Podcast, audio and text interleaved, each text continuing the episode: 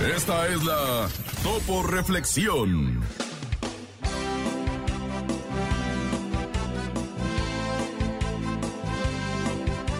Pronto llegará el día en que por fin verás que todo valió la pena. Cada noche sin dormir, cada decepción, cada frustración, cada lágrima.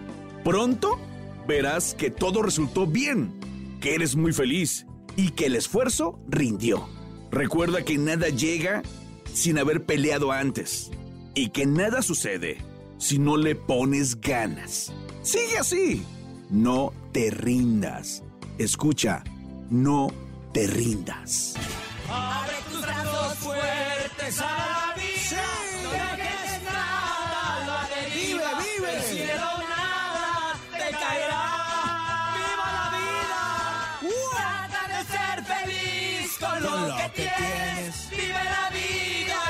intensamente. Luchando lo conseguirás. Échale ganas a la vida, Y vamos a luchar, ¿cómo de que no? ¡Salen todos los kilos! ¡Ánimo, ánimo! No te la creo. En el show de la mejor. A ver, chicos, el día de hoy el Su nene último. me dijo, oye, es mi último día, es mi último, no te la creo, es mi último momento de decirlo. De... Denme chance. ¿Y qué trajiste, nene, en el no te la creo? Ahí les va, porque como ya sabemos que es el Día Internacional Mundial de Karate, una niña de 6 años demuestra ser la mejor en esta arte marcial, en el karate. ¿A poco sí? Sí, y ahí les va cómo está el rollo. Una niña llamada Mashiro demostró ser la mejor combatiente de karate al vencer a todos sus compañeros de la misma edad en una de las competencias más importantes impartida por su escuela. Los papás de Mashiro obviamente estaban mencionaron que su afición comenzó desde los tres años. Al ver las prácticas de sus tíos, ella comenzaba a imitar los movimientos lanzando patadas a sus juguetes y también intentaba partir No. la tabla en donde desayunaba. Ya saben que allá eh, eh, en estos lugares como Asia desayunan en tablas, no son como platos, son tablas. platos, ajá. La mamá de Mashiro no estaba muy de acuerdo, obviamente que le impartieran las clases porque tenía mucho miedo a que la lastimaran, pero cuando ella comenzó a entrenar quedó impresionada al ver a su hija en competencia, donde no solamente demostraba tener grandes habilidades de defensa, sino que también su mayor fortaleza era que no se dejaba intimidar por, por nadie. ¡Órale! Había compañeros más grandes, La pero ella decía, yo le voy a atorar. Y actualmente Mashiro tiene 7 años y ya tiene la cinta negra. No te Es un fenómeno en el karate, la Mashiro. Oye, a ver, ¿tú qué has hecho ya, la verdad? Artes marcial. Sí. Artes marciales mixtas, ¿o qué es lo que has hecho? ¿Y qué es Eh, campeón? Varias karate, taekwondo, artes marciales mixtas, muay thai, jiu-jitsu. De- debe de sentirse algo muy bonito hacerlo, o sea, porque la verdad es que uno lo ve y dice, ah, pues X, ¿no? A mí, Se ve por ejemplo, fácil, se ve como... Se ve fácil. Y a mí que no me gusta, la verdad. O sea, que no es una cosa que me apasione, más bien, pues me da igual. Pero ya cuando lo estás viviendo, debe haber una adrenalina especial. Tú cuéntanos. Es bien padre. Porque son y- trancazos al final. Son ¿no? trancazos, pero fíjate, lo, lo padre de este tipo de artes marciales o de este deporte es que aprendes a controlarte, ¿no? O sea, a, a- a controlar tu enojo.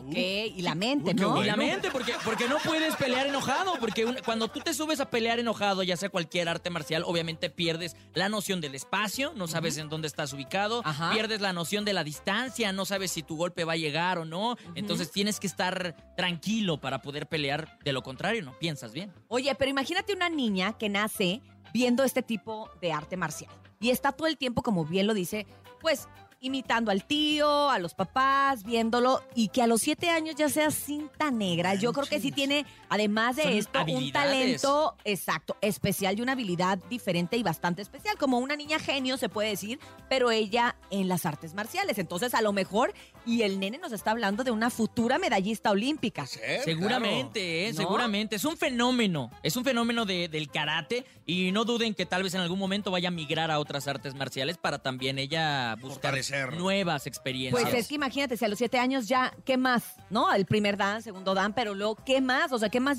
viene para ella? A los siete años ya logró, se puede decir, la presea máxima en cuanto a, a, las deporte. cintas, ¿no? A Y- las cintas. Y en cuestión de artes marciales mixtas, los karatecas resaltan muchísimo porque tienen una habilidad eh, que, que no tienen otros, por ejemplo, judokas que practican el judo o jujitsokas que practican el jiu-jitsu. ¿Cuál es el mejor, la mejor arte marcial? La mejor arte marcial se supone por efectividad en la calle, el jiu-jitsu.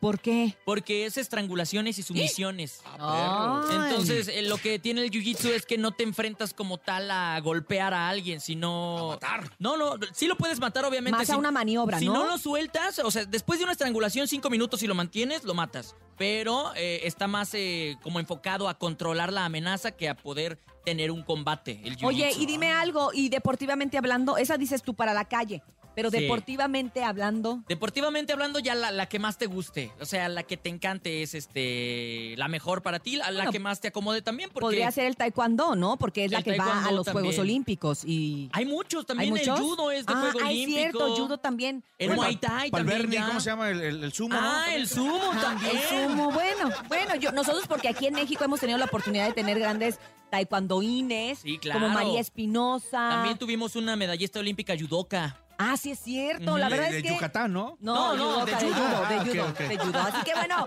esto fue el... ¡No te la creo! Ahora, ahora sí te la creo con la niña. Y bueno, después de escuchar el Noti la creo, vámonos a música, porque la mejor programación la tiene DJ Topo Mix. DJ y hoy Mix. martes, que ya casi estamos despidiendo el mes de octubre, pues no es la excepción. Ah, Vamos con algo de cuisillos. Esto se llama Mil, Mil, Mil, Mil Heridas en el show de la De la mejor. El reportero del barrio en. El show de la mejor. Al Montes, montes, alicantes, pinch pájaros, cantantes, culebras, chirroneras. ¿Por qué no me pican ahora que traigo leche perrera ya? Bueno, esto es el show de la mejor. 97.7. ¡Au! Pura CDMX y puntos circunvecinos y entre medios. ¡ah! Bueno, ya vamos a ir directamente a algo bien zarro, güey. Algo que no te imaginas, vato. Neta, que ni cantarlo en los corridos pasan estas cosas. Si lo pones en un corrido, último hora el cantante te dice, no, está muy exagerado, güey. Es una historia, güey. Imagínate que le diera un piso al novio justo a la salida de la iglesia. La Candelaria en Caborca, en donde te voy a decir que yo, pues hace un breve de tiempo, un breve que estuve por allá y nos persignamos ya ahí en la puertita de la Candelaria de Caborca porque estábamos, íbamos para Cananea, ¿verdad? Y luego a Agua Prieta y fuimos a, ¿cómo se llama? ya? Anaco, Anaco, Sonora, fuimos, güey. Pero fíjate, este vato lo mataron eh, saliendo de la iglesia, con la novia, el vestido de novia. Se pensó por un video que subieron que habían matado también a la novia porque estaba encaramada en el cuerpo del novio, estaba arriba de él, ¿verdad? Y dijeron, también la novia la mataron. Una carnala del novio también balaseada a un lado, estaba ella tirada, ¿verdad? Y la gente gritando. Y no, de repente ya levantaron la novia y ella estaba bien. O sea, lo que pasa es que estaba en shock, ¿verdad? Trataba de cubrir que no le hicieran más daño a su amado con quien acababa de contraer nupcias, la hora viuda, ¿verdad? O sea, es eh, tremendo quedar viuda de esa manera. O sea, es como cuando empieza el juego y te hacen un gol desde el vestidor, ¿verdad? Ya sales perdiendo 1-0 pues cómo. Si vas saliendo a la iglesia y ya viuda, pues cómo. O sea, neta, güey, está espantoso ese rollo que le pasó a ese muchacho, ¿verdad? Y a toda esa familia. Porque era una familiona que estaban ahí para, para la fiesta y todo el rollo. Pues imagínate qué horror, la neta, güey. Oye, y en Naucalpan agarraron a dos fulanos que habían asesinado con lujo de violencia perritos, ¿no? Le dijeron al juez, ¿qué? ¿Qué? ¿Nosotros qué? ¿O qué? ¿Por qué? Ya tumbes esa cura, jefe. Le dijeron, ¿por qué nos trae? Tírenos de a león y ya, sáquenos. No, pues ustedes son, ¿qué? ¿Somos qué? Los de estos videos donde están matando perros. Ah, sí somos. ¿Y qué está mal o qué? Hijo, y la- bien salvajes los vatos. Simón, pues está mal, es delito contra los animales, la violencia, maltrato de, de perritos, de animalitos, es violencia y es delito, son solo, dijo el juez. Ah, dijo el otro, ya hubieran dicho desde antes, no me hubieran aportado así, pero ¿qué, ahora qué? ¿Qué sigue o qué? No, pues año y medio. ¡Ah! como año y medio, jefe, no, es un perrito. Estaba de malcriado, le dimos de machetazos y lo colgamos porque quería comer gente. El perro estaba maldecido y puras tonterías empezaron a de. Ya el juez dijo, ajá, sí, ya enciérrenlos, ya. ¡Corta!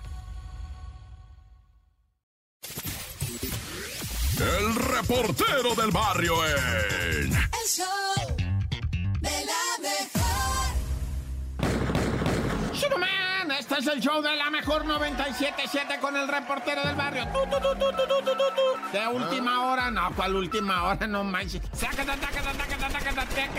10 muertos en 6 municipios de Zacatecas. A ver, a ver cuál de los municipios pasan a conocer. Se los voy a ir diciendo. Loreto, Calera de Víctor Rosales, Guadalupe, Fresnillo, Ojo Caliente y evidentemente Zacatecas, ¿verdad? Es que mucha raza no conoce Zacatecas, güey. O- Ocupas 15 días para estarte unas vacaciones.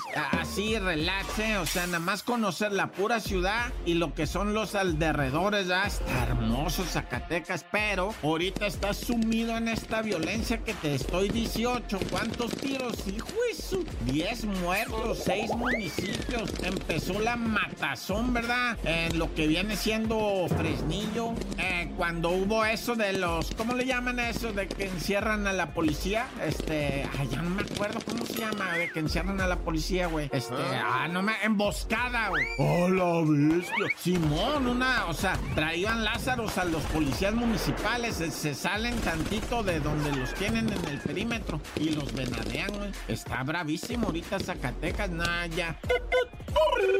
Y bueno, se confirmó el deceso, ¿verdad? Bueno, pues ya se había confirmado desde el principio que, pues ni modo que no, de, de una muchacha, ¿verdad? De origen ruso que murió ah, porque la atropelló el autobús de la red de transporte de pasajeros. Fíjate que allá en Tijuana una colombiana también fue atropellada, pero por un tráiler de carga del Carl Jr., ¿verdad? Que iba a descargar y ella maniobró muy pegadito al tráiler, perdió el control y ¡sa! cayó entre las ruedas una desgracia. güey. Pero digámoslo así que fue accidente. Aquí, con la rusita, ¿verdad? Este, lo que dice la gente, los testigos, es que el vato se pegó mucho para la orilla, güey. Y ella venía en sentido contrario y se paniqueó. Otros dicen que se estaba acomodando el casco, güey. Que quién sabe qué, que le pasó muy recio el camión a un lado y que... Ah, pero, pero todo parece indicar que ella venía en sentido contrario sobre el carril del autobús, que es el que usan también los pedalistas, ¿ya? Y ella se arrimó más de la cuenta hacia un lado, el otro vato se cerró más de la cuenta, ella se paniquea, pierde el control y ¡zas! La vida también, no nomás el control, hijo y la... Por eso te digo, vato, que hay que andar ir a las vivas. Bueno, ya, tan tan, se acabó, corta. El reportero del barrio en... El show de la mejor.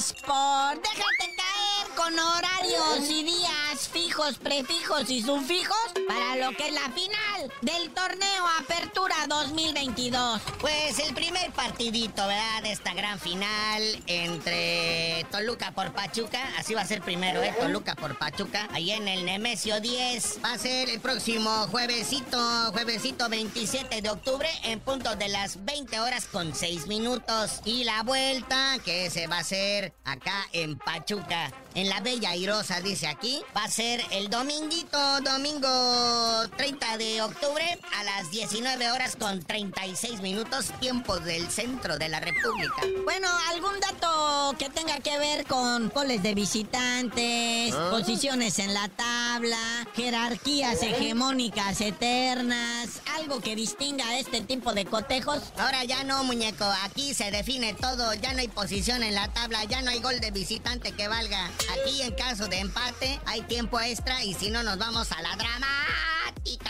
tanda de penales. Son equipos que han sido muy ofensivos en lo que viene. No ofensivos de que le anden inventando la madre. No, no, ofensivos de que tienen ofensiva, ¿verdad? Entonces, eh, pues el, el número 4 de la tabla contra el 6. Está raro, ¿va? Es final inédita. Nunca se habían dado Toluca por Pachuca ni Pachuca por Toluca. Bueno, quién sabe en los curitos si ahí hayan dado. Pero lo que sea de cada quien no levanta tanta pasión. Me duele, me duele en el alma, mi querido Diego. Diablo, pero tu chorizo power no es tan fuerte ni tan... O sea, hace como se piensa, ¿eh? Ni tampoco los tuzos tienen así que mucha gran afición en el resto del país. Así que se va a esperar un rating flojón, ¿no? Yo pienso, porque tampoco, o sea, estoy viendo la serie mundial y así como que los Phillies contra los Astros, pues ¿quiénes son estos vatos? ah? Digo, los Astros como quiera históricamente, pues ahí, ahí- ahí han estado siempre, igual los Phillies, pero, pero... Y pues los astros, pues ya como todo mundo sabe, haciendo trampitirijilla por ahí, ¿verdad? Pero como que los cacharon, pero no los cacharon, o sea, no pasó nada. Se llama chanchullo. Para que vean, luego ah, se ofenden en que en mi Liga MX, en el Gabacho también, hombre, hay intereses que se mueven. Oye, una cosa interesante, ya que estamos a menos de un mes ya del Mundial, del Mundial de Qatar, estos dos equipos que están en la final, gran final del fútbol mexicano, entre los dos equipos solo hay tres seleccionados nacionales. Ay, ¿y dónde está la selección nacional jugando entonces? O sea, en Toluca no hay ninguno. Y los tres únicos tres que hay son Eric Sánchez, Luis Chávez y Kevin Álvarez, que son tuzos del Pachuca. Ah, pero si hubieran llegado a la final, el AME y Rayados son ocho. Ocho mundialistas que están distribuidos en ese equipo. ¿verdad? Tres en Monterrey y cinco en el AME. Es que ellos sí hacen sándwich. Bueno, carnalito, ya vámonos. No sin antes presumirles que según el portal Euroméricas Sport Marketing dice que la selección mexicana está en el número 10 de las mejores valuadas en el mundo. O sea que tenemos jugadores sobrevalorados porque valen mucho dinero, pero no pelan un chango a nalgada. Pero tú no sabías de decir por qué te dicen el cerillo. No, ya hasta que regresemos con la Copa del Mundo en Qatar, les digo.